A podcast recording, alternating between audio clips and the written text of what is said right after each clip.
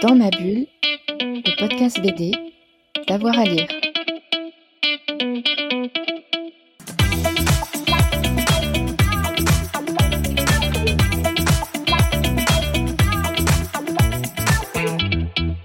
Bonjour à tous et à toutes, bienvenue euh, dans cette nouvelle émission de Dans ma bulle, votre podcast 100% BD avec avoir à lire. Aujourd'hui une autrice qu'on a beaucoup aimée, elle vient de publier sa première bande dessinée, Roxane vend ses culottes, c'est chez euh, Tanibis Éditions et elle est au micro de Fred Michel. Bonjour Mébéline. Bonjour. Merci d'être avec nous sur Dans ma bulle pour un épisode consacré à votre euh, bande dessinée qui est la première, Roxane vend ses culottes qui vient de sortir début septembre chez Tanibis. Alors avant d'évoquer votre livre, J'aimerais d'abord revenir sur votre parcours. Mhm. Euh, à quel moment vous avez décidé de vous lancer dans la bande dessinée et quand vous vous êtes dit, allez, je vais être autrice de bande dessinée et dessinatrice? Alors, j'ai toujours dessiné des BD depuis que je suis toute petite, mais sans vraiment savoir que je voulais en faire mon métier. Et euh, à un moment, autour de mes 15-16 ans, je me baladais dans la rue et je suis tombée euh, en vitrine d'une librairie sur euh, un album de Crumb qui s'appelle Nausea. Tu, tu vois lequel c'est? On se vous voit ou on se tutoie? On peut se tutoyer. On va se tutoyer. Et là, je me suis pris une claque. Euh, j'ai été fascinée par son dessin, je le suis toujours. Je me suis dit, voilà ce que j'ai envie de faire. Le problème, c'est que j'ai commencé à faire du. à plagier complètement son style et à faire un peu du sous-crumb pendant des années, ce qui m'a valu beaucoup de reproches à l'école quand j'ai essayé de passer des concours d'école d'art. Je me suis un peu fait têche de partout. Euh, mais j'ai fini en Belgique, à Bruxelles, où j'ai fait un master de bande dessinée à l'Institut Saint-Luc, Bruxelles. Euh, et durant toutes ces années, j'ai passé beaucoup de temps à faire la fête plutôt qu'à travailler. J'étais pas très investie. Euh, et je suis rentrée à Paris pour être libraire de BD à la Planète Dessin. L'excellente librairie de. Jérôme Brio. Big up à Jérôme, Mm. qui est un, un super gars et qui m'a beaucoup appris. Et là, j'ai lu euh, des centaines et des centaines de BD. On m'a mis des BD entre les mains que, vers lesquelles je serais pas allée spontanément, que ce soit Ricochet, euh, Franquin, des, des choses comme ça. Parce que moi, je lisais plus d'indé avant. Et euh, voilà, donc j'ai bossé pendant trois ans. Et sur la dernière année, j'ai eu l'idée de ben, cette BD qui va sortir, Roxane dans ses culottes, qui reflète pas mal l'état d'esprit dans lequel j'étais à cette époque, c'est-à-dire euh, paumée et à me demander ce que j'allais faire de ma life.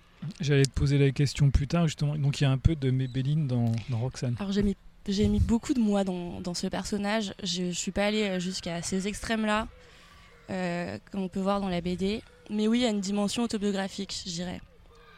Et alors, est-ce que tu peux nous, nous résumer euh, Roxane? Alors, Roxane Vonsecula, c'est l'histoire d'une jeune femme, donc comme je l'ai dit, un peu paumée, qui aime bien faire la fête et qui décide de vendre ses culottes sales à des inconnus euh, pour euh, arrondir ses fins de mois, mais aussi pour pimenter son quotidien, parce qu'elle s'ennuie pas mal. Euh, donc, c'est l'histoire d'une fille qui est sans cesse en quête de sensations fortes, qui veut absolument ressentir quelque chose.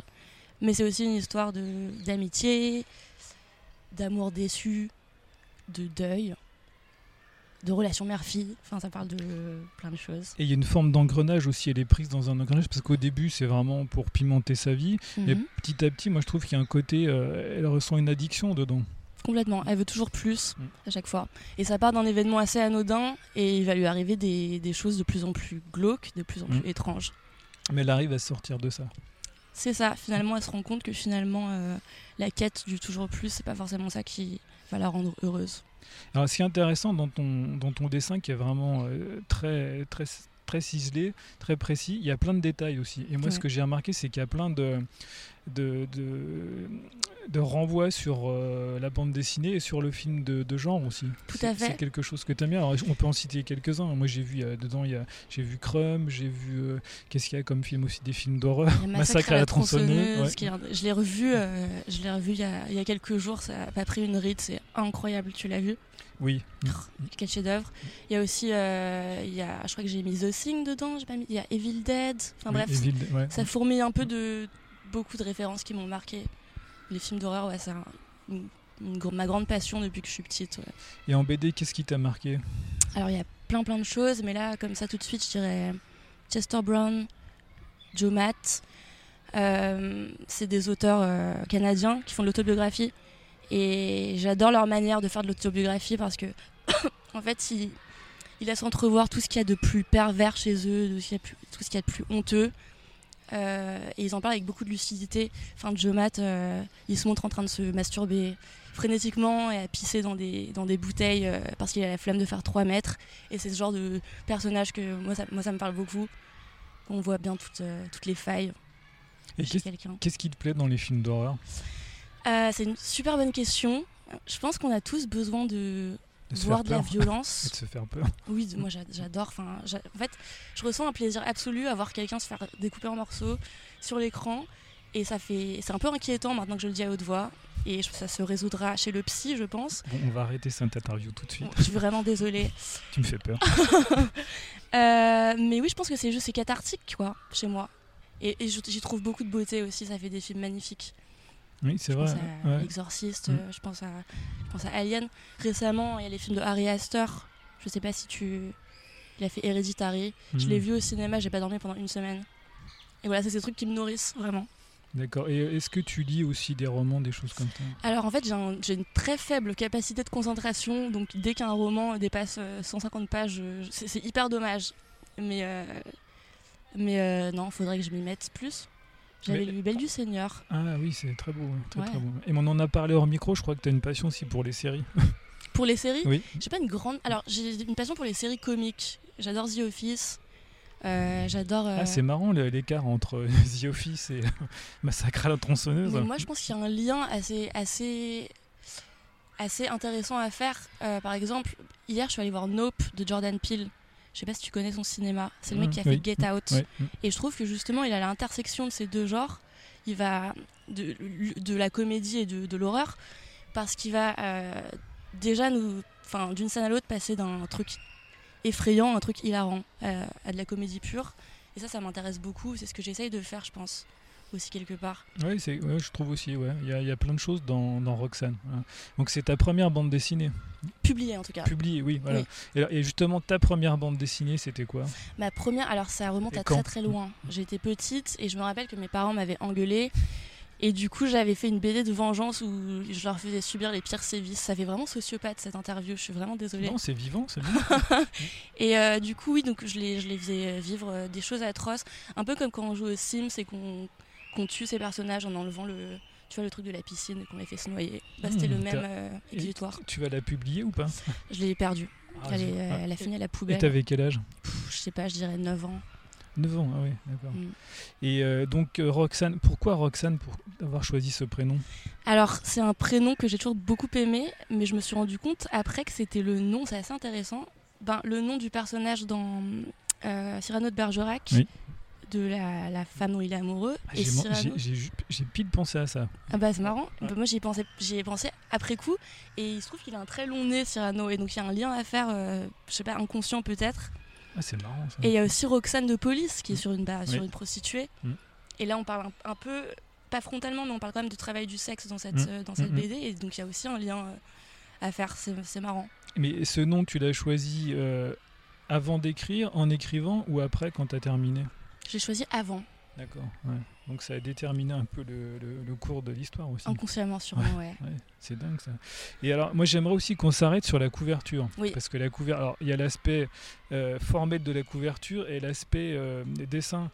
Est-ce que tu as fait vraiment ce dessin spécialement? Parce qu'en fait, il faudrait rappeler aussi que euh, Roxane Van culottes, ça a été publié sous forme de fanzine. Moi, je l'ai découvert euh, à Coulommiers, au festival, excellent festival de BD de Colomiers. Et on pouvait le trouver sur les festivals sous forme de fanzine. Donc il y avait quoi, une trentaine de pages C'était les 40 premières pages 40 en gros. ouais. voilà. Donc c'était le ça. teaser de, de Exactement. la BD. Voilà. Et euh, la couverture, je l'avais faite en noir et blanc. C'est ça, ouais. Et pour cette couverture de, de l'album final, j'ai repris, j'ai redessiné la couverture et c'est Claude, mon super éditeur, euh, qui a colorisé, avec euh, l'aide d'Aurélien, mon autre éditeur également. Ouais. Ils ont fait un super taf. Et on peut aussi parler, tu sais, de l'aspect matelassé. Et c'est bien parce qu'en Oui. fait, il y a un côté euh, rassurant et reposant, bah, comme sur la couverture. Voilà. Exactement. Bah, en fait, elle est, elle est molletonnée, elle est douce. Enfin, elle est, ça s'appelle peau de pêche. Euh, en gros, c'est c'est tout doux et tout mou comme une fesse, quoi. Ouais, et c'est délicat. Ouais, bah merci. Non, c'est comme ton, comme ton dessin et ton histoire. Bah c'est gentil. Et euh, alors, donc, on a parlé des, des influences. Et euh, je, je parlais aussi d'énergie dans ton dessin. Voilà, il y a beaucoup d'énergie, on le ressent. Comment tu travailles? Quelle technique tu utilises? Alors j'utilise le rotring, euh, j'utilise le rotring depuis 10 ans, c'est mon outil de prédilection. J'adore. Faut que tu signes un partenariat avec Rotring. Bah, j'aimerais, Ouais. ce serait mon On rêve. lance un appel. Ce serait bien parce que ça coûte une blinde, ça coûte euh, 50 euros et je l'ai, je l'ai détruit assez rapidement. Euh, et oui, non, en fait, le noir et blanc, j'adore, je suis une grande fan de, de noir et blanc, quoi. Et le rotring, c'est parfait pour ça. Ça avait des masses de noir hyper intenses et en même temps, on peut, on peut faire des détails hyper précis. Euh, ouais, je suis fan. Voilà, on dirait que je, vais, je fais une pub pour rotring. Non, mais c'est bien, il faut en parler quand c'est bien. Écoute, Ouais. C'est très bien. Et est-ce que tu dirais euh, que tu as. Alors, ça, c'est un peu mon avis. Est-ce que tu as plus appris toute seule qu'à l'école? Euh, à en dessiner, fait, à vu- raconter des histoires Vu mon manque d'investissement à l'école, je dirais que j'ai surtout appris toute seule et en regardant des films et en lisant assidûment. Euh, parce que j'étais, j'en, foutais pas une à l'école, clairement. Donc, tes inspirations, ça oriente ton destin. Complètement, mais Ouais. pour tout le monde, je pense. Ouais, mais parfois, à l'école, on apprend quand même certaines choses. C'est vrai. ouais. Bah après, j'ai quand même j'ai eu des, j'ai eu des, des profs de ouf. J'avais Dominique Goblet en, en master, quand même, qui Ah est oui. une, grande Ouais, femme. C'est pas rien. ouais. Ah ouais. Et euh, elle, elle, elle m'a quand même beaucoup. euh, elle, elle est très dure, elle m'a bien remonté les bretelles. Mais elle m'a beaucoup euh, fait avancer, À cette quel femme. niveau par rapport à ton dessin Par rapport à mon dessin, elle me disait bon ça c'est immonde, elle me disait bon ça, ça c'est complètement foireux ce dessin, tu me le refais. Enfin elle a pas peur de, de mettre cher à ses étudiants, ce que j'ai beaucoup apprécié. Et elle, elle m'a fait beaucoup avancer. J'avais Thierry Van Asselt aussi, au- Mmh, qui, oui, au- lui aussi c'est magnifique ce qu'il fait, Du frémoc. c'est ça. Mm. Euh, donc là j'étais quand même en bonne compagnie, j'aurais peut-être dû plus tirer profit de, de ces grandes figures Et de tu la penses BD. que tu vas leur envoyer ta BD là ou- Alors je sais que Thierry il est venu euh, à Lyon BD, il était à Lyon BD, il, a- il me l'a acheté, je sais pas s'il l'a lu, j'espère. En tout cas j'ai pas eu de retour. Et est-ce que tu as un retour, euh, par exemple, dedans, on voit la mère de Roxane? Oui. Est-ce que ta famille l'a lu? Alors ma mère, en fait, c'est marrant parce que ma mère ne lira jamais ma BD. Ma mère, elle est assez spéciale. Euh, et elle est, je me suis complètement inspirée d'elle pour faire ce personnage. Du coup, j'espère qu'elle va pas la lire. Euh, en fait, elle me soutient énormément dans, dans ce que je fais, mais la BD, ça l'intéresse pas, c'est pas son truc. Du coup, elle va même pas. euh, je crois qu'elle l'a vaguement feuilleté, mais elle, elle, elle la lira pas. Euh, tant mieux. Tant mieux, ouais, parce que tu as peur de sa réaction. Ben, disons que ma mère, c'était une très belle femme qui a peur de, de vieillir, très accrochée à son physique. Et le personnage de la mère de Roxane est exactement comme ça. C'est quelque chose que j'ai toujours trouvé assez tragique chez elle. Enfin, même chez toutes les femmes qui refusent de voir leur beauté s'échapper. Et je pense que ça va lui faire mal si elle lit ça, si elle voit ça dans ma BD. Mais c'est inéluctable. hein. C'est inéluctable, en Mm. effet. Alors, Roxane, elle a vraiment un côté très attachant. Moi, je la trouve très attachante. Et, euh, et en fait, ton livre, il pose beaucoup de questions sur euh, notre société, sur les rapports humains, sur l'apparence, on vient d'en parler justement, et sur l'argent, la famille, la reconnaissance. Et tout ça, c'est des sujets importants pour toi? Euh, alors, est-ce que tu peux redire tous les mots Parce que ça fait beaucoup. Oui, ça fait beaucoup de choses, tu n'es pas obligé de répondre. Les à- rapports humains, les rapports humains, c'est toujours, quelque chose qui m'a, qui m'a passionné et je pense que c'est raconter les histoires, c'est justement ça que j'ai envie de, de, de montrer. D'ailleurs, je pense que j'aurais été psy si j'avais pas été euh, de BD parce que ça, c'est, infini et c'est toujours intéressant. j'ai Non, mais il y a un côté psychologique dans ta BD parce que c'est ce que je viens de dire, un reflet de la société aussi, de notre société actuelle et des interrogations qu'on peut avoir. Donc oui, il y a un côté psychologique. ouais. Mhm. Et oui, il y a aussi l'argent, la famille, l'amitié, t'en parles aussi? L'amitié, ouais, carrément. C'est très important. Ça t'a posé des problèmes parfois? Euh, de quoi? L'amitié de... Euh, Parce que justement, dans la bande dessinée, on sent que parfois c'est fragile. Il y a des problèmes d'incompréhension. Oui, oui, complètement. Bon, là, il y a une histoire, il y a un- une histoire d'amour à sens unique dans, dans cette BD. Ça, ça ça m'est pas arrivé euh, personnellement. Moi, c'est surtout l'amour qui m'a posé des problèmes euh, dans ma vie. Et d'ailleurs, je pense que c'est aussi évident dans cette BD-là, Oui, mm, oui, oui. mm. Alors après, l'argent, c'est aussi un sacré Ouais. sujet. carrément. Est-ce que tu serais prêt, toi, à, faire ce qu'a fait Roxane? Alors, figure-toi que je m'étais créé un compte sur un site qui s'appelle ventaculotte.com, histoire de. Bah, j'étais très curieuse de voir combien on était prêt à me payer pour euh, porter une culotte pendant deux semaines. Et en fait, c'est. À partir du moment où on va- pas voir le mec en main et lui déposer en main propre, ça vaut pas le coup parce qu'il faut l'envoyer et on se fait 20 euros quoi. Donc c'est pas ouf. Et j'étais pas prête à aller voir une espèce de creep euh, derrière euh, dans une ruelle sombre. Ouais, c'est ça, il y a un côté glauque. Et en fait, Ouais. c'est ce qu'on ressent aussi dans ta bande dessinée. Et c'est pas que. Ça aurait pu être n'importe quel autre sujet, mais c'est qu'on peut basculer très vite, en fait. Et ce qui est intéressant aussi, c'est que. euh, Finalement, Roxane, elle a des travers entre guillemets, mais euh, c'est pas elle la plus perturbée mentalement. Non, non, clairement. Bah, sans spoiler, euh, oui, elle va se Non. retrouver euh, un peu entre les mains d'une espèce de type qui projette sur elle l'image de sa femme décédée, parce qu'elle ressemble beaucoup, donc c'est assez assez glauque. Et elle, en fait, je dirais, c'est marrant que tu me dises ça parce que j'ai eu pas mal d'échos. On m'a souvent dit que c'était un personnage détestable et antipathique. Et en fait, je comprends parce qu'elle est très égoïste. Elle recherche son plaisir immédiat euh, en se souciant peu de l'impact euh, de ses actions. Et, et, surtout en lâchant des gens euh, comme des vieilles chaussettes dès qu'ils cessent de la divertir.